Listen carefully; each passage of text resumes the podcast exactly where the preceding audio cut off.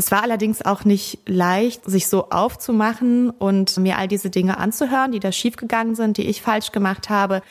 Und das kennen wir ja alle, wenn wir so eine Kritik von außen bekommen oder so einen Spiegel von außen vorgehalten bekommen, dass wir davor zurückschrecken, weil das nicht mit dem eigenen Selbstbild vereinbar ist. Ne? Also wir halten uns ja selber meistens für richtig gute Menschen. Und wenn wir dann irgendwas falsch machen oder eine andere Person verletzen, dann gibt es dafür immer Gründe und wir konnten nicht anders. Verletzen tun wir uns ja immer gegenseitig, aber ja, wir geben gern die Verantwortung ab.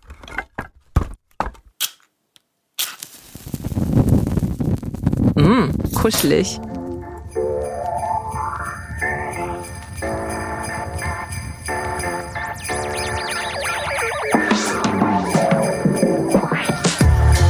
Seite an Seite.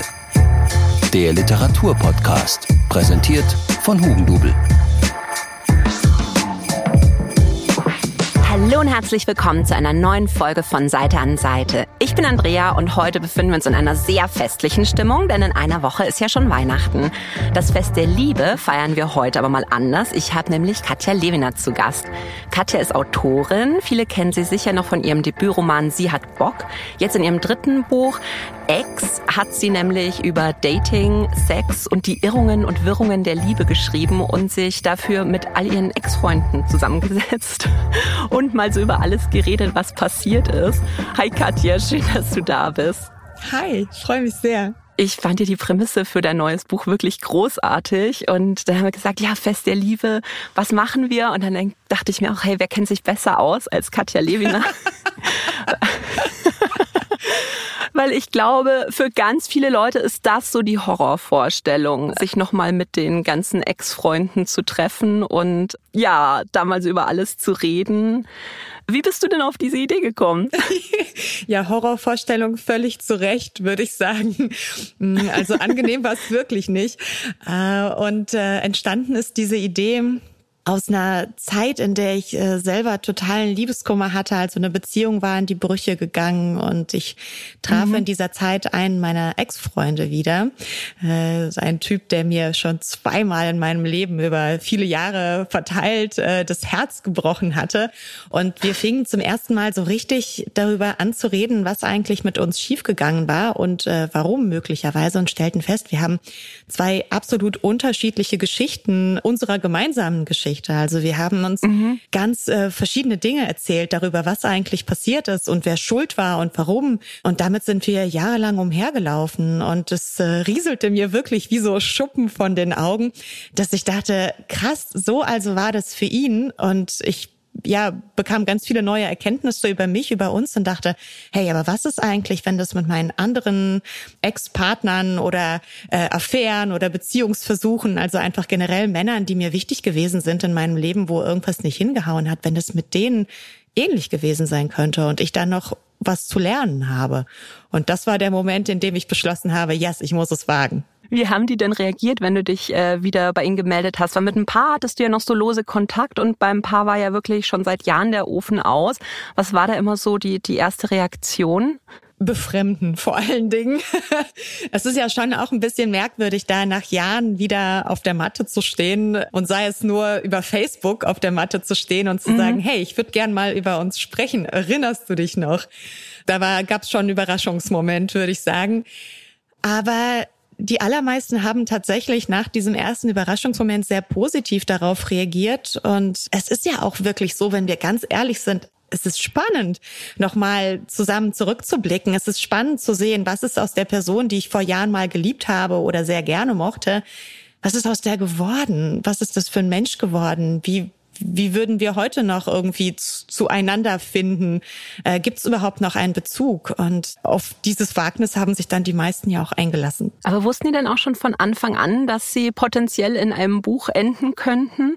Ja, das habe ich gleich zu Beginn gesagt, weil ich mhm. weiß, dass viele Menschen darauf auch sehr mh, mm, ablehnend reagieren könnten oder dass, wenn sie hinterher feststellen, über mich wurde geschrieben und ich hatte keinen Einfluss darauf und ich habe es nicht mitbekommen. Mhm. Also ich hatte solche Situationen tatsächlich schon in meinem Leben gehabt, weil ich ja sehr viel über mich schreibe und das, was ich erlebe. Mhm. Und da fühlen sich Menschen oder fühlten sich Menschen zuweilen sehr auf den Schlips getreten. Das heißt, diese Situation musste ich von vornherein ähm, vermeiden und war da sehr, sehr achtsam mit denen. Also ich habe gleich gesagt, hey, es ist ein Buchprojekt und es hat auch auf eine Weise, glaube ich, es auch einfacher gemacht, in Kontakt zu treten, weil das eine Distanz mhm. reinbringt, weil es nicht so ein ein ich tauche plötzlich wieder auf und will irgendwas aufwärmen, ähm, so, mhm. so eine Situation herbeiführt, sondern es ist eigentlich ganz klar, wo, wo die Grenzen sind und wofür das alles gemacht wird. Und natürlich hat es aber auch gleichzeitig das Ganze mit Sicherheit für einige schwieriger gemacht, weil sie ähm, eben nicht so frei von der Leber weg erzählen konnten. Und wenn sie es getan haben, haben wir auch in einigen Fällen dann hinterher nochmal zusammen über dem Text gesessen und gemerkt, okay, diese Stellen müssen raus, hier müssen wir was verändern, mhm. damit es eben nicht zurückverfolgbar ist. Und jetzt, seit dein Buch auf dem Markt ist, haben sich dann da nochmal die Ex-Freunde gemeldet und Feedback gegeben? Oder haben sie vielleicht sogar andere Ex-Freunde noch gemeldet und gesagt, ach, da wäre ich auch gern dabei gewesen. Ja, also ähm, gemeldet hat sich äh, bedauerlicherweise oder zum Glück, man weiß es nie, ähm, niemand. Was ich erlebt habe, ist so eine Art also ich weiß nicht, ob ich damit richtig liege, aber so habe ich das zumindest eingeordnet, so eine, so eine Art Stolz bei den Männern, die darin dann auch vorgekommen Ach. sind. Also ich weiß noch, als die Buchpremiere war, und da kamen ja auch einige von denen tatsächlich hin. Nein. Ja, das war, das war super schön. Ich habe sie alle eingeladen. Manche konnten nicht kommen, weil sie zu weit weg wohnen oder so, aber die, die in der Stadt waren, die mhm. sind dann tatsächlich auch aufgetaucht.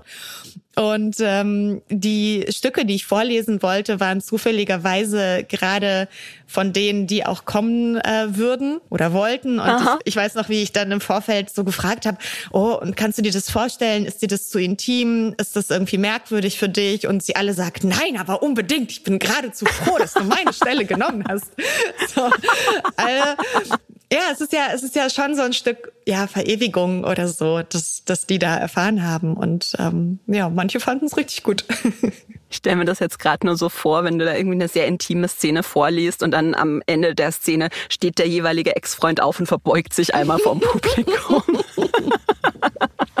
Das wäre toll, aber äh, das, ähm, es wurden dann, sie, sie wurden erkannt tatsächlich auch teilweise. Ja. Dann so, ja. Dann so, oh, ist das nicht der und der? Kam dann so eine Frau zu mir und dann bei dem anderen noch eine. Also das war sehr lustig. Was würdest du sagen, hast du bei diesem Projekt über dich selbst gelernt? Oh, alles.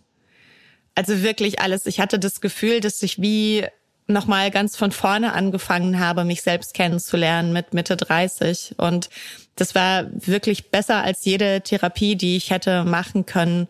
Also Therapie ist trotzdem sehr, sehr gut. Ich habe auch einen tollen Therapeuten, aber ähm, was Selbsterkenntnis angeht, war diese Konfrontation mit der Vergangenheit und ähm, dieser Spiegel von außen, den ich mir selber ja niemals geben kann, war wirklich Gold wert. Also ähm, es war allerdings auch nicht leicht, sich so sich so aufzumachen und mir all diese Dinge anzuhören, die da schiefgegangen sind, die ich falsch gemacht mhm. habe, weil das und das kennen wir ja alle, wenn wir so eine Kritik von außen bekommen oder so einen Spiegel von außen vorgehalten bekommen, dass wir davor zurückschrecken, weil das nicht mit dem eigenen Selbstbild vereinbar ist. Ne? Also wir halten uns ja selber meistens für richtig gute Menschen und das und wenn wir dann irgendwas falsch machen oder eine andere Person verletzen, dann gibt es dafür immer Gründe und wir konnten nicht anders und die Person hat uns dahin gebracht mhm. oder ähm, oder unsere Eltern haben uns dahin gebracht, weil das haben wir nie gelernt, bla bla bla.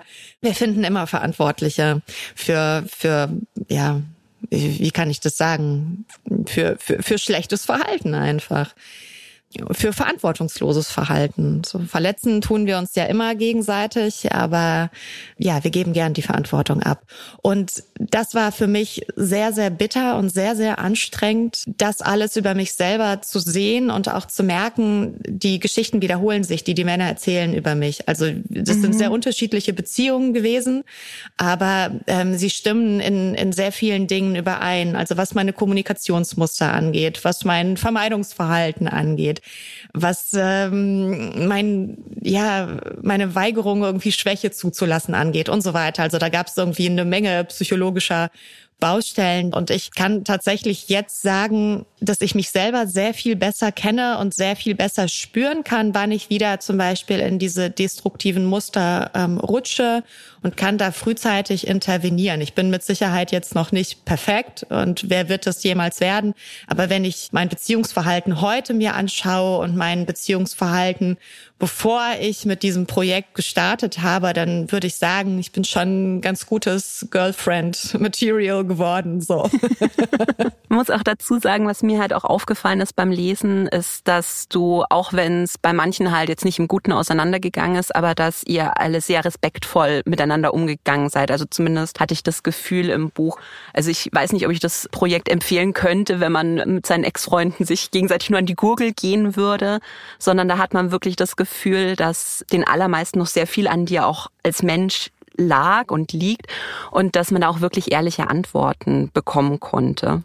Also es gab ja auch eine Person, die nicht mit mir sprechen wollte, ganz dezidiert, die mir auch verboten hat, über sie zu schreiben. Und ähm, vermutlich wäre das so okay. eine Szene geworden. Mhm. Ähm, wäre, hätte sie es ins Buch geschafft, hätte sie stattgefunden, dann ähm, gäbe es vielleicht auch so etwas, das nicht so gut mhm. gelaufen wäre. Aber letzten Endes glaube ich ja auch, dass die wenigsten Beziehungen ähm, so sind, dass man nicht mehr miteinander reden kann, zumindest nach einer gewissen Weile, mhm. sollte das eigentlich in den allermeisten Beziehungen möglich sein. Was mir aufgefallen ist, ist, du schreibst ja in dem Buch auch sehr, sehr offen über Sex. Und dann dachte ich mir, oh, wie kann man so offen schreiben, wenn man über sich selbst schreibt, weil man ja sich denkt potenziell, dass das Lesen dann der Mann, die Freunde, die, weiß ich nicht, Verwandten, vielleicht sogar, ja, deine Tochter ist auch schon 14. Also, ähm, wie, wie schreibst du da über dich? Wie schaffst du das? Ich schreibe einfach über mich. Ich mache das einfach und hoffe, dass es niemals jemand lesen wird. Eine sehr naive Hoffnung, äh, muss ich zugeben. Der beste Pitch für ein Buch. Nee, würdest du dann auch ins Zimmer kommen, wenn deine Tochter da sitzt und so, was macht Mama eigentlich? Und so, mm -mm, mm -mm. Buch wegnehmen. also meine Tochter liest tatsächlich alle meine Bücher mit äh, sehr großem ja? Vergnügen. Und äh, wir sind aber auch gewohnt, sehr offen über Sexualität mhm. und körperliche Vorgänge im Allgemeinen zu reden und da keine Fragen offen zu lassen. Insofern Gar kein Problem. Cool. Also du musst dich jetzt nicht einschränken, sondern du schreibst einfach drauf los. Also ich versuche das tatsächlich. Ich hoffe auch einfach, dass ähm, sonst andere Familienmitglieder wie äh, mein Schwiegervater zum Beispiel einfach ähm, alt genug sind, um zu wissen, dass sie die Finger einfach von meinen Büchern lassen sollten. Jetzt dachte ich, du sagst, wie er damit umgehen soll, aber nee, soll es einfach nicht lesen wir haben ja immer hier so ein bisschen bestimmte äh, Spiele, um unsere Gäste auch besser kennenzulernen. Aber weil, weil ja Weihnachten ist, äh, haben wir uns heute mal ein anderes Spiel ausgedacht. Jetzt würde ich sagen, essen wir erstmal. Du hast, du hast Kekse gekriegt? Oh ja, ich habe Lebkuchen. Ich habe hier Stollen. Mm. Okay. Wunderschöne, wunderschöne Lebkuchen. Ja, ist gleich mhm. Weihnachtsstimmung. Außer bei meinem Techniker, oh, der kriegt einen Nervenzusammenbruch, wenn hier Krümel im Studio liegen. mein erster Lebkuchen dieses Jahr. Echt? Erst? Mhm. Oh. Mhm. Nee, ich bin schon, ich bin schon ganz ich wild das am mit Weihnachten Backen. noch nicht geschafft. Nee, ich oh, okay. backe seit Wochen schon. Ich, ich, bin, ich bin dieses Jahr echt gut. Jetzt haben wir ein Weihnachtsspiel, nämlich ich habe diese äh, rote Wollmütze. Ähm, und da habe ich quasi Fragen aus dem Hut, beziehungsweise Fragen in der Wollmütze. Und ich habe hier verschiedene Fragenkärtchen und da wühle ich drin rum und du sagst mal Stopp und dann ziehen wir ein paar Fragen. Also. Und von wem kommen die Fragen? Die kommen von uns. Wir haben uns die überlegt. Mhm. Es geht um Liebe, es geht mhm. um Beziehung. Mhm. Sag Stopp, wenn du soweit bist. Mhm. Stopp. Ah, welches Buch über die Liebe würdest du empfehlen? Ein Buch über die Liebe. Hm. Anna Karenina. Mhm. Klassiker. Ein Buch über eine sehr verzweifelte Liebe. Ein Buch über die Liebe, wie sie nicht sein sollte. Man muss sich auch an Negativbeispielen bedienen. Und daraus lernen. Und daraus lernen. So wie du. Auf jeden Fall. So. Dafür habe ich ja auch mein Buch geschrieben. Alles nur Negativbeispiele, aber wir können daraus lernen. Nein, ich würde jetzt nicht sagen, dass das alles nur Negativbeispiele waren, weil also es sind ja auch durchaus Sympathieträger in deinem Buch mit dabei. Auf jeden Fall. Großartige Männer. Hat nur leider nicht geklappt. Wie bei Anna Karenina. Das stimmt. so, machen wir mal noch eine. Und stopp. Das haben wir. Welchen Fehler machst du immer wieder in Beziehungen? Also ich kann euch sagen, was für einen Fehler ich bisher immer gemacht habe. Mhm. Das ist mir nämlich äh, auch aufgefallen im Rahmen dieser Buchgeschichte. Ich habe mich wirklich von Beziehung zu Beziehung gestürzt, wie so eine wie so eine Ertrinkende, die sich immer an irgendwem festklammern musste, der sie aus den Fluten holt. Also ganz, ganz fürchterlich eigentlich. Das war mir nie so richtig klar, aber als ich so die Abfolge gesehen habe, wie die äh, teilweise ineinander übergingen, wie, wie kaum irgendeine Zeit verging, bis ich wieder in der nächsten Beziehung war oder in der nächsten Affäre oder im nächsten Drama, was wie auch immer das ausgesehen hat, da denke ich so, meine Güte, Mädchen, da hättest du ja auch echt mal ein bisschen Ruhe lassen können und äh, bei dir selber ankommen können, aber keine Chance. Ja, aber ich glaube, dass es, dass es vielen Leuten so geht, dass es so ein bisschen schwierig ist, oft allein mit sich zu sein. Und da reden wir nachher gleich noch über ein ganz tolles Buch, das das auch so ein bisschen behandelt, ne? Komm, wir machen noch eine Frage. Okay. Stopp. Welche Marotten wurden dir in Beziehungen schon mal nachgesagt? Dass ich in, in meiner Vorstellung Meisterin der Kommunikation unzureichend kommuniziere. Dass ich einfach nicht, nicht sage, was ich will oder was ich brauche, sondern ähm, stattdessen lieber anfange, irgendwie Streit vom Zaun zu brechen oder irgendwie, äh, weiß ich nicht, fies werde, anfange zu bestrafen auf äh, irgendeine monströse Art und Weise. Ähm, ja, dass ich eher Kommunikation vermeide, als sie wirklich in Angriff zu nehmen. Aber ich glaube, das ist wirklich so in, in 90 Prozent der Beziehungen das, das Riesenproblem, ne? Dass man sich denkt, das muss er doch Absolut. wissen. Das erkennt mich doch lang genug. Warum? Und, und das ist dann das, wenn die Männer immer Ja, und sagen. dann werden wir lieber sauer, Ja, ja. Ne? statt konkret zu handeln oder dieses passiv-aggressive, was ich in so vielen Beziehungen einfach sehe, dass die in so in so versteckten Vorwürfen miteinander kommunizieren, statt deutlich zu sagen, was eigentlich Phase ist. Ganz schrecklich. Aber es ist oft manchmal auch schwierig, dass man, dass man es so, äh, äh, weiß ich nicht, für sich selbst rausfindet. Und ich hatte neulich mal jemanden auf TikTok gehört, der hat es so schön gesagt, wenn deine, wenn du deine Freunde fragst, was los ist, dann nimmt sie dich mit auf eine Reise, weil sie selber nicht weiß, was los ist. Und ihr werdet es zusammen herausfinden. Und die Chancen stehen gut, dass du der Schuldige bist. Aber da musst du dann durch. Oh Mann, es hat so schön angefangen. Der zweite Teil hat mich jetzt nicht so überzeugt. Naja, manchmal. Wollen wir noch eine Frage machen? Dann reden wir über Ja, Bücher. So. Und stopp. Auf welchen Typ Mann fällst du immer wieder rein?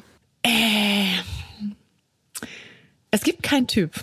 Es gibt keinen Typ. Also Menschen, die das Buch lesen, werden feststellen, dass das sehr, sehr unterschiedliche Männer waren, die ich sehr, sehr attraktiv finden konnte in der Vergangenheit. Also da ist wirklich alles dabei, vom, vom onkelhaften Superreichen bis hin zum verlotterten, schmuddeligen Punkrocker. Also das, ähm, ich würde sagen, ich bin sehr flexibel, was meine Interessen angeht. Aber um, um nochmal anzuknüpfen an eine der ersten Fragen, ich weiß nicht, was die erste oder zweite, ich äh, falle einfach auf Männer rein, würde ich sagen. Egal was für ein Typ. Nein, aber, aber, Soll mir keiner nachsagen, dass ich wahllos bin. aber als du die dann alle nochmal so getroffen hast, so, so ähm, konzentriert, sage ich jetzt mal, hast du dann da doch vielleicht irgendwie gesagt, ach, witzig, dass, dass die doch irgendwie so vielleicht ein verbindendes Element hatten, so in der Persönlichkeit? Oder war das wirklich alles ein ko- komplett bunter Haufen? komplett bunter Haufen, auch was die Persönlichkeiten angeht. Ähm, was ich, was ich ja all die Zeit wollte, war ja gerettet werden äh, vor irgendeinem imaginären Ertrinken. Und da gab es durchaus Männer, die sich sehr angeboten haben aufgrund ihrer äh, Lebenserfahrung, ihres Status, ihres Alters. Also zum Beispiel gerade anfangs habe ich ja auch sehr altersmäßig nach oben gegriffen, weil ja ich irgendwie die Hoffnung hatte, ach der ist älter, der wird es schon wissen. So also ach, irgendwie so eigentlich so albern, so so platt auch, wenn man sich selber dann so mal anguckt und merkt, in welchen Kategorien man funktioniert. So wie in so schlechten Filmen einfach. Aber alles in allem, ähm, waren das wirklich unterschiedliche Menschen, die dieser Aufgabe auch teilweise überhaupt nicht gerecht werden konnten, was, mhm. was bei mir zu unglaublichem Frust geführt hat. Wenn ich mir da so einen älteren Daddy irgendwie suche und merke, der kriegt halt irgendwie selber nichts auf die Reihe, das ist irgendwie ein Grund, um auszurasten, würde ich sagen. Das ist aber auch ein, ja, ein schöner Übergang, äh, vielleicht gleich zum ersten Buch, das du uns mitgebracht hast. Alles auch nochmal ganz tolle Empfehlungen vielleicht für, für Weihnachten, wenn ihr noch immer nichts habt, Leute. Jetzt aber, jetzt wird's Zeit. mhm. Nämlich Haha Heartbreak von Olivia Kudarewski. Und da geht's ja auch um eine Frau, die eigentlich irgendwie ein Stück weit gerettet werden will, hatte ich das Gefühl. Möchtest du erzählen, worum es geht? Ja, großartiges Buch, hat mich ähm, sehr wie soll ich sagen, zum Nachdenken gebracht, ist total bescheuert, das zu sagen, aber hat mich sehr, sehr abgeholt, so würde ich sagen. Mhm. Hat, äh, glaube ich, die Lebensrealität von sehr vielen Frauen sehr konkret auf dem Schirm. Äh, es geht um eine junge Frau, die sich in einer Trennungssituation befindet, also deswegen auch der haha, Heartbreak. so. Und wir begleiten sie dabei, wie sie hilflos und verloren ist nach dieser Trennung, sich irgendwie zurechtzufinden im Leben und anfängt, wie bescheuert äh, durch die Gegend zu vögeln. Was auf eine ganz großartige Art und Weise beschrieben wird, weil diese, diese Hilflosigkeit, die die Protagonistin eigentlich ja all die Zeit dabei in sich trägt, überhaupt nicht in dieser in diesen frauchenhaften oh ich will gerettet werden ähm, die die Männer sind alle so böse zu mir Manier beschrieben wird sondern das ist eine sexuell selbstbewusste mhm. Frau die halt durch die Stadt geht und die Typen wegbumst. Also wirklich völlig äh, beliebig wahllos und äh, auf eine sehr sehr selbstbestimmte Art und Weise.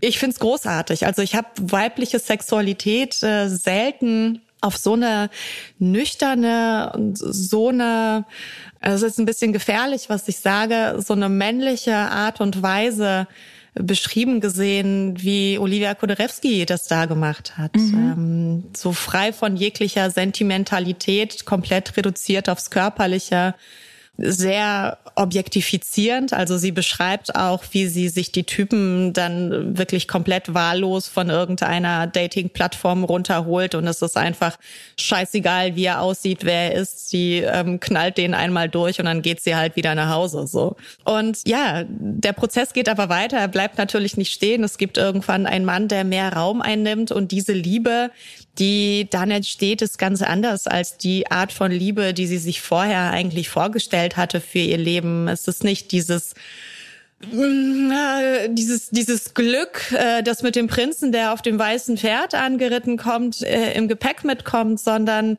es ist hakelig, es ist es funktioniert nicht richtig, sie verstehen sich nicht, sie müssen ganz viele Missverständnisse aus dem Weg räumen. Außerdem gehen sie auch noch mit anderen ins Bett und mhm. äh, haben irgendwie geben diese Art von von monogamer Beziehungsidee einfach auf. Also sie ist gezwungen, sich mit ihm weiterzuentwickeln und ihre ja, Liebesideale einfach hinter sich zu lassen. Und das ist großartig einfach. Es ist wirklich fantastisch. Und das gibt der Liebe oder wie Liebe sein kann, wie Beziehungen sein können, einfach nochmal, ja, eine ganz, ganz äh, neue Perspektive was ich auch so, so witzig fand, weil ich das halt auch im Freundeskreis öfter mal mitkriege, wie, wie unterschiedlich Leute reagieren, weil du sagst ja auch, sie ist diejenige, die dann, sobald Schluss ist, eigentlich sofort loszieht und halt sich die Typen klar macht. Und andere, die ver verkriechen sich dann erstmal zu Hause und die sieht man dann ein halbes Jahr nicht. Was für ein Typ bist du da eher? Ich mache beides gleichzeitig. Also das ist schwierig. Also ich leide, ich leide ganz schrecklich. Mhm. Und habe auch das Gefühl, egal ob ich selber gegangen bin oder ob ich gegangen wurde, dass, dass ich komplett gescheitert bin und es niemals schaffen werde und einfach ein ganz, ganz schlechter Mensch bin. Oh. Und ja, furchtbar, oder? ich hoffe, ich hoffe, meine nächsten Trennungen werden besser. ich, ich, habe tatsächlich Hoffnung für mich inzwischen wieder. Ja, aber jetzt um, der, um in der Vergangenheit zu sprechen, ich ähm, habe schrecklich gelitten und gleichzeitig äh, brauchte ich aber auch etwas, an dem ich mich wieder hochziehen konnte. Äh, so, mhm. so ähnlich wie ähm, ja, Olivia Koderewski das gemacht hat. Und ich ähm, werd schon zu einer ganz schönen Dating-Maschine. Auch wenn natürlich in der Zeit es sehr, sehr illusorisch ist, dass irgendwas davon irgendwo hinführen könnte, was annähernd auch nur irgendwie gesund und beständig oder irgendwie äh, wirklich schön wäre. Ich fand ja die Stelle in dem Buch so schön, wo sie ja erstmal, wie du sagst, die ganzen Typen alle wegballert und dann zieht sie aber los und kauft sich eine Matratze mit dem Vorsatz, nur noch allein auf dieser Matratze zu schlafen. Und ich glaube, dass das auch so ein bisschen ein Problem vielleicht für viele Leute ist, dass es so schwierig ist, weiß ich nicht, mit sich alleine glücklich zu werden. Weißt du, wie ich meine? Mhm. Dass man sich selbst auch genügt. Total. Naja, das ist so wahnsinnig schwierig, weil wir lernen ja von klein auf, dass wir abhängig sind von der Liebe ne, und mhm. Bestätigung von anderen Menschen. Und wir sind nun mal soziale Wesen. Wir wollen gerne gefallen. Wir wollen gerne geliebt werden. Und da eine Balance herzustellen zwischen mit sich selber zufrieden zu sein und sich selber auch auszuhalten und eben nicht sich so komplett abhängig zu machen von anderen und trotzdem gut in Beziehung sein zu können das äh, ist, glaube ich, ja, ein, ein, ein Lernfeld für sehr, sehr viele Menschen. Hast du irgendwelche Tipps, äh, wie man mit Liebeskummer am besten umgeht, deiner Meinung nach? Aushalten aushalten. Wir wollen ja, dass diese schlechten Gefühle möglichst schnell vorbeigehen und ich glaube auch viele Menschen neigen dazu, das dann wegzudrücken und zu sagen, ja, ja, wird schon wieder, wird schon wieder gar nicht so schlimm. Aber ich glaube, je länger wir diese Dinge versuchen, in uns drin zu behalten und nicht rauszulassen, desto schlimmer wird es und desto länger hält sich auch dieses unangenehme Gefühl unter der Oberfläche. Deswegen eigentlich ist mein Plädoyer, was alle Arten von solchen Gefühlen angeht, ob jetzt Liebeskummer oder aus ja, anderen Trauer- und Wutsituationen ist eigentlich das Beste, das rauszulassen, dem Raum zu geben, so viel wie es nur geht. Und wir alle kennen ja diese heilsame Wirkung von, von einem wirklich uns bis ins Mark erschütternden Heulkrampf mhm. äh, und äh, Rumgeschrei. Und danach ist es einfach oft besser. Mhm. Und je öfter wir das machen, desto schneller sind wir da durch. Du hast ja auch schon erzählt, eben am Ende von dem Buch ähm, ist es ja dann nicht diese monogame Ritter auf dem weißen Pferd äh, Liebesgeschichte in Haha Heartbreak. Und da musste ich halt auch an dein Buch denken, weil du und dein Mann ja auch eine offene Beziehung führt. Ähm, in Haha Heartbreak wird diese Beziehung eben auch geöffnet. Was würdest du sagen, welche Voraussetzungen muss man als Paar mitbringen, dass sowas klappen kann?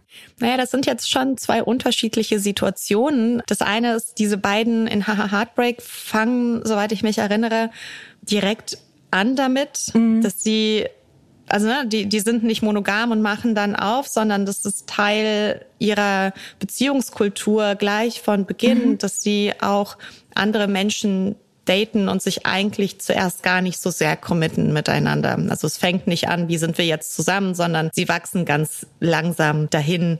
Und äh, bei meinem Mann und mir war das so, dass wir die Beziehung ja nach vielen Jahren äh, monogamer Ehe eigentlich erst geöffnet haben. Mhm.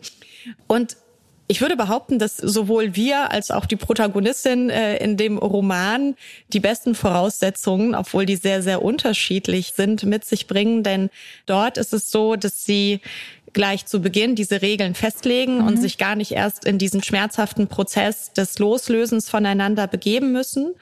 Und bei uns ist es so, dass wir eben diesen schmerzhaften Prozess äh, komplett durchlaufen mussten. Aber dadurch, dass wir eben schon diese langjährige, sehr stabile Beziehung miteinander hatten, hatten wir eine sehr, sehr sichere Basis. Äh, das heißt, wir konnten uns schon unserer äh, Liebe und unserer Zuneigung, unserer Stabilität ähm, sehr sicher sein. Mhm. Das hat uns die Möglichkeit aufgemacht, eben auch ja uns auf andere einzulassen. Ich glaube, wenn die Beziehung relativ frisch ist und man eine Weile nur miteinander zugange war und dann aufmachen will, und eben noch nicht so eine Stabilität, so ein super krasses Commitment miteinander hat, das dann zu versuchen, könnte sehr schwierig mhm. werden. Und was auch schwierig ist, ist aus einer Krise heraus zu versuchen. Ich höre sehr, sehr mhm. häufig, dass Menschen eigentlich unglücklich sind in ihrer Beziehung und es geht irgendwie nicht mehr so richtig. Und dann sagen sie, ja, ja, wir versuchen jetzt mal eine offene Beziehung, irgendwie der Sex klappt nicht mehr oder wir mhm. finden uns irgendwie gegenseitig nicht mehr so toll, uns auseinandergelebt. Naja, jetzt machen wir halt mal auf. Und das ist eigentlich so die Vorstufe zum Todesstoß okay. in dieser Beziehung. Das sollte man auf keinen Fall machen. Ja, Wahre Worte, wahre Worte. Was ich bei Haha Heartbreak gleich mal, als ich nur das Buch in der Hand hatte, was mich schon mal zum Lachen gebracht hat, war, ich habe ähm, hinten den Klappentext gelesen und da war ein Blurb drauf und das, der hieß, ich hasse dich, scheiß auf dieses Buch, der Ex. und dann dachte ich mir, wenn du deine Ex-Freunde dein Buch hättest blurpen lassen, was wäre dann da gestanden?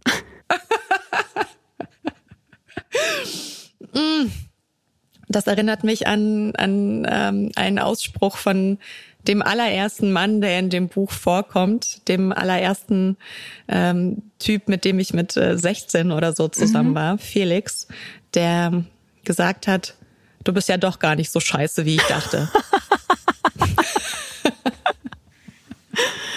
Gleich für die nächste Auflage so eine Banderole drucken lassen.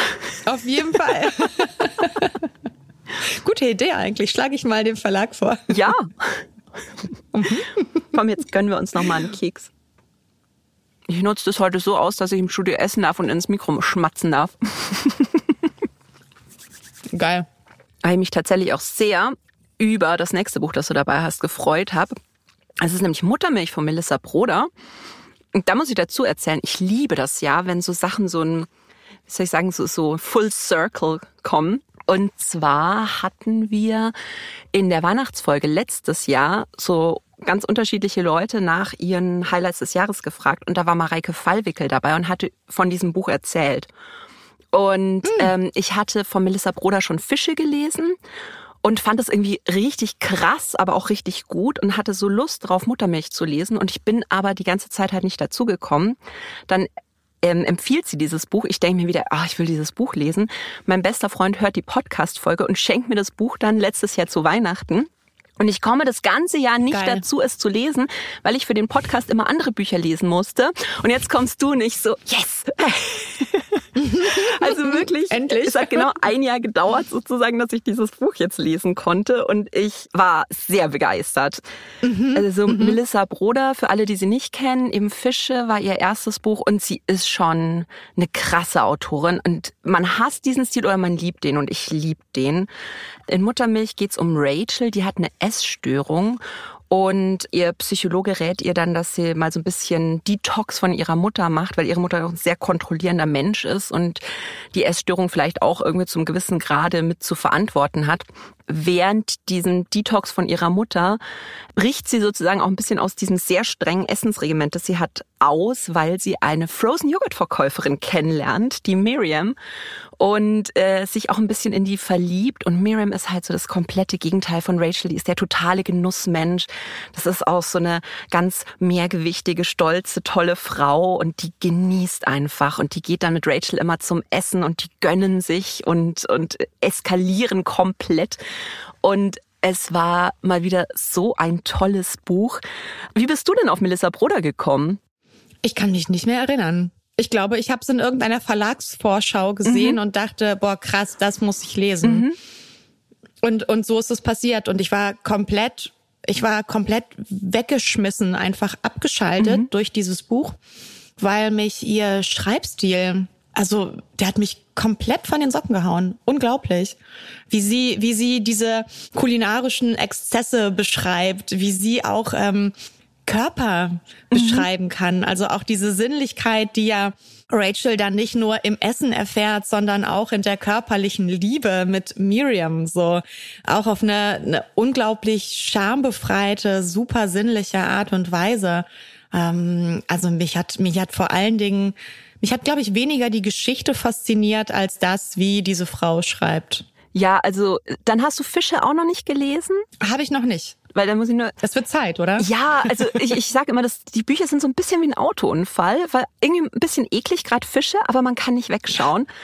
Muss ich nur kurz, äh, so kurzer Pitch, also in Fische geht's eben um eine äh, Frau, die auch Depression leidet und die muss auf das Strandhaus von ihrer Schwester aufpassen und geht dann immer mehr entlang und plötzlich kommt halt so aus den Fluten so ein richtig hotter Typ und sie unterhält sich immer mit dem und verliert ihr Herz an ihn. Und dann stellt sich aber raus, er ist ein Meermann.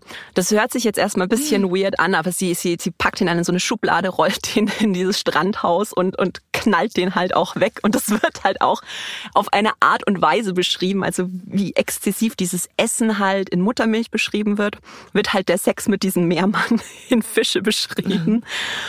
Und, und man denkt sich erstmal, was, was passiert hier? Aber es ist natürlich so, dass dieser Mehrmann halt eigentlich wie so eine Personifizierung der Depression ist. Und genauso ist Miriam ja auch eigentlich wie so eine Personifizierung dieser ganzen ähm, des Essverhaltens, das die Rachel an den Tag legt. Und das finde ich einfach ein Wahnsinnsstil, den sie hat, dass sie das wirklich so, mhm. ja, auch so, so krass und irgendwie edgy, aber halt auch so auf den Punkt bringt.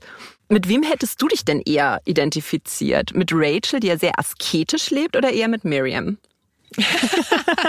Auf jeden Fall Miriam. ich, ich, oh Gott, ich liebe Essen. Ich könnte nicht ohne Essen leben. Das ist, glaube ich, mein ähm, mein primärer Genuss. Obwohl ist es falsch, genieße ich das mehr als Sex? Ist es, ich glaube, das ist nicht richtig. Es ist auf jeden Fall ein alltäglicherer Genuss, der mir, der mir wahnsinnig wichtig ist. Und das, das letzte, wo ich mich irgendwie beschneiden würde, egal ob jetzt aus figürlichen oder finanziellen Gründen, wäre Essen.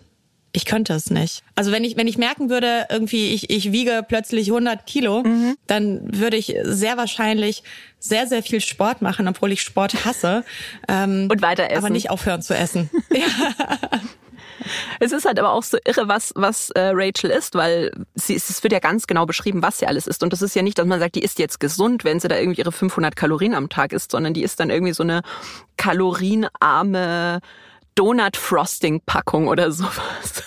Ja, sie isst den totalen Crap mhm. eigentlich. Das ist ja das Schlimmste, was man sich antun kann. Und dann, als sie Miriam kennenlernt und dann nach so einer kleinen Eingewöhnungsphase, da, da ist sie aber richtig mit dabei. Also zum All You Can Eat beim Asiaten. Konntest du diese 180-Grad-Drehung auch irgendwie nachempfinden und nachfühlen? Naja, also was da ja passiert ist, dass ihr nach und nach die Kontrolle mhm. entgleitet mhm. über über diese sich selbst auferlegte Askese in jeglicher Hinsicht, ja, ne? Also entgleitet ihr die mhm. Kontrolle auch auch in sexueller. Und wir dürfen ja nicht vergessen, dass äh, Miriam eine orthodoxe Jüdin ist, ähm, die von Rachel verführt wird äh, im Zuge mhm. all dieser Essensorgien. ähm, auch, auch das ist ja eigentlich unerlaubt in Anführungszeichen. Mhm. Mm, und gehört nicht in, in diese Welt, also weder in die eine noch in die andere äh, von den Frauen. So und äh, ja, mit Kontrollverlust kenne ich mich sehr gut aus.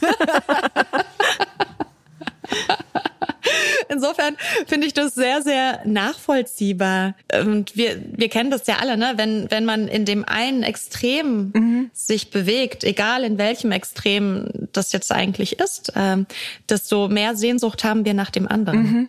Ich höre das auch mal so oft von Leuten, die die ganze Zeit Paleo machen und die ganze Zeit eigentlich so Fleisch, Fleisch und dann von einem Tag auf den anderen Veganer werden und so. Ich glaube, das steckt schon in vielen Leuten drin, dass man so umschwenkt ins Gegenteil. Ja, das ist auch so ein bisschen, wie soll ich sagen, also diese Einstellung ist auch so ein bisschen so ein Kind unserer Zeit, mhm. dass wir so gerne in Schwarz oder Weiß leben, mhm. in, in, in an oder aus, dass wir so das dazwischen ganz, ganz schwer zulassen können, so eine Gleichzeitigkeit. Das stimmt, das stimmt. Ich finde es so schön, dass du das Buch dabei hast, weil ganz ehrlich, ich finde diesen Stil so großartig und ich, ich finde diese mhm. Autorin mhm. so wunderbar.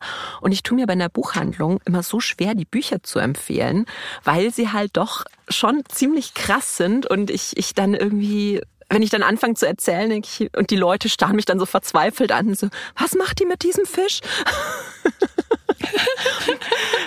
Wem würdest du denn äh, Muttermilch gerne empfehlen? Also nicht meiner Mutter schon mal.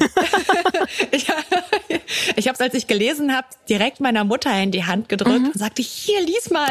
Weil Mutter-Tochter-Beziehungen äh, sind, sowieso, sind sowieso unser Thema. Mhm. Und ähm, also ich, ich fand es einfach so großartig, dass ich wollte, dass jede Person in meinem Umfeld das liest. Und meine Mutter hat, hat angefangen und äh, gab mir das äh, nach sehr kurzer Zeit wieder zurück und sagte, nein, das kann ich nicht tun. das geht mir zu weit. also äh, vermutlich äh, eher jüngere Generationen. Mhm. Ich denke, dass Frauen unter unter 60 das äh, sehr gut werden lesen können, weil es sind ja tatsächlich Themen, die vor allen Dingen mit Frauen konnotiert sind, also sowohl was die Beziehung äh, zur Mutter oder zur Tochter angeht, als auch was die Beziehung zum eigenen Körper angeht, zu gesellschaftlichen Normen und so weiter. Also ich hoffe, wenn ihr das jetzt hört, dann, dann lauft mal in die Buchhandlung und besorgt euch die Bücher von Melissa Broder. Lasst ihr euch nicht von einer verzweifelten Buchhändlerin empfehlen, die nicht so richtig weiß, wie sie es rüberbringen soll. Weil es ist halt wirklich, wie du schon sagst, eher der Stil, der die Bücher halt wirklich komplett irre und einfach it's a ride, wenn man Melissa Broder liest. Ja, sie bricht einfach so sehr mit mit der Konvention vom weiblichen Schreiben, mhm. würde ich sagen. Sie ist halt nicht zart. Sie ist nicht, ähm, nicht subtil, ne? Sie ist wahnsinnig explizit. Sie geht wirklich unter die Haut. Ich glaube, jetzt müssen wir uns fürs nächste Buch wappnen. Ich habe hier noch ein Stückchen Marzipan von meinem Stollen. Das wird jetzt noch verspeist. Weil für das letzte Buch muss ich leider eine Triggerwarnung aussprechen. Ähm, für häusliche Gewalt. Es ist äh, Claudia Schumacher, Liebe ist gewaltig.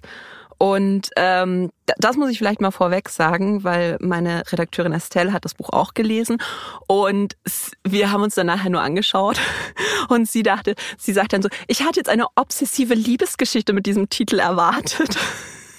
Und ich so, ja, ich habe immer wieder auf das Buch geguckt, ob das nicht die Liebe heißt, ist gewalttätig heißt, weil es ist wirklich ein krasses Buch. Es geht darin um Juli, die begleiten wir von der Jugend bis zum Erwachsenenalter und sie wächst in der Familie auf, hat noch drei ältere Geschwister. Die Eltern sind beide Anwälte, also es sind schon so gehobener Mittelstand, könnte man sagen. Aber der Vater ist halt ein absoluter Tyrann, der die Familie ständig gegeneinander ausspielt und die Mutter steht eigentlich dabei und macht dem das auch möglich. Die Kinder sind immer in so einem ständigen Konkurrenzkampf miteinander. Es gibt immer so einen Favoriten vom Vater und alle tun eigentlich alles, um da nicht weiß ich nicht, diese Favoritenrolle zu verlieren. Und Julie ist wahnsinnig intelligent. Also die ist aber auch, die ist sportlich, die ist die Klassenbeste, die ist so ein Mathe-Genie, promoviert da auch, ist nebenbei auch noch Profi-Gamerin. Und man begleitet sie dann eben so beim Erwachsenwerden, wie sie halt eigentlich versucht, aus dieser toxischen Familiendynamik auszubrechen oder sie auch ein Stück weit umzudeuten. Und es wird halt eigentlich klar, dass sich das auch ein Stück weit in ihren eigenen Beziehung dann weiter fortsetzt. Krasses Buch, danke ja. für die Empfehlung. Ja. Aber hui. Mhm. Ich muss auch sagen, dass ich ähm, um dieses Buch wirklich lange Zeit einen Bogen gemacht habe. Mhm. Also ich hatte schon davon gehört, dass es gut sein sollte. Mhm. Aber ich dachte, dieses Thema, nein, danke. Ich lese wirklich zu meinem Vergnügen, das kann ich nicht machen. Und ich bin wahnsinnig froh, dass ich meine Vorbehalte dann doch irgendwann in den Wind geschlagen habe ähm, und mich da dran gewagt habe. Denn das Buch ist ja trotz dieses schweren Themas eine totale Offenbarung. Mhm. Ich glaube, man muss auch sagen, weil es wird, es ist wirklich hart, was da alles in dieser Familie passiert. Aber ich finde, äh, Claudia Schumacher schafft es nicht, so ein Trauma-Porn zu schreiben. Das ist ja oft so ein bisschen schwierig, wenn man über solche Themen schreibt, sondern sie beschreibt diese Familiendynamik wirklich sehr, sehr glaubwürdig. Wie ging es dir mit dieser Familiendynamik? Familiendynamik grauenvoll, schrecklich, kann man eigentlich nicht viel dazu mm. sagen. Was mir aber so gut gefallen hat daran war, dass das kein jammriges Buch war, kein Buch, äh, in dem in dem sich die Protagonistin irgendwie groß aufgehalten hat damit. Mhm. Also ja, wir, wir sehen sie, wie sie dagegen ankämpft. Wir sehen sie ähm, auch in ganz verschiedenen Lebensstadien auf ganz unterschiedliche Art und Weise dagegen ankämpfen. Aber es ist niemals so, dass sie ja zurückfällt, dass sie aufgibt, mhm. sondern es ist immer so, dass man sieht, oh, da bewegt sich was oder da gibt's irgendwie so einen Vorwärtsdrive. Also ich empfinde sie auch wirklich sehr als Heldin, ähm, tatsächliche Heldin des Romans, nicht nur Protagonistin, sondern sie Sie will raus, sie will es schaffen. Und das hat eine wahnsinnige Kraft, eine wahnsinnige Dynamik. Und das macht das Buch auch zu äh, einem wirklich großen Vergnügen, obwohl mhm. eigentlich das Thema etwas völlig anderes impliziert. Nee, es ist wirklich eine Wahnsinnsgeschichte. Was würdest du sagen, hat, hat die Geschichte mit dir gemacht? Also welches Gefühl hattest du, als du das Buch dann zugemacht hast? Also das Buch hat, ich würde sagen, ein offenes Happy End. Mhm. so. Ähm, man weiß nicht, wie es weitergeht, aber man weiß, es wird weitergehen. Sie wird es weiter versuchen. Und das hat mich sehr glücklich gemacht. Also ich habe das Buch zugemacht und dachte, yes, geil, die Frau wird es schaffen. Und äh, genau das ist ja, was wir eigentlich alle für unser Leben wollen, egal mit welchen Beschränkungen wir unterwegs sind. Diese, wir alle haben sie, müssen wir ja zugeben, ne? Auf die eine oder andere Art und Weise. Also manche sind ein bisschen mehr gestraft als andere, aber aber wir alle haben einen Rucksack, einen riesengroßen schweren Rucksack voll mit Beschädigungen mhm. aus der Kindheit, die wir mit uns rumtragen. Ja, und wir alle wollen gerne ein freies Leben haben. Wir alle wollen gerne selbstbestimmt sein. Ähm, wir wollen wir selbst sein können. Und so, so ist es ja so ein Wunsch, den wir für, für uns selber und für alle Menschen um uns herum hoffentlich haben. Dieses, ja, du wirst es schaffen. Geil. Mhm. So, ähm, insofern, äh, ja, ich, ich habe das Buch sehr gerne zugeklappt und äh, bin sehr zuversichtlich in meinen Tag gegangen. Wir haben dann auch ganz viel über, über so ja, Gewalt in Familien diskutiert, also Estelle und ich, und es kommt dir doch häufiger vor, als man vielleicht glauben mag.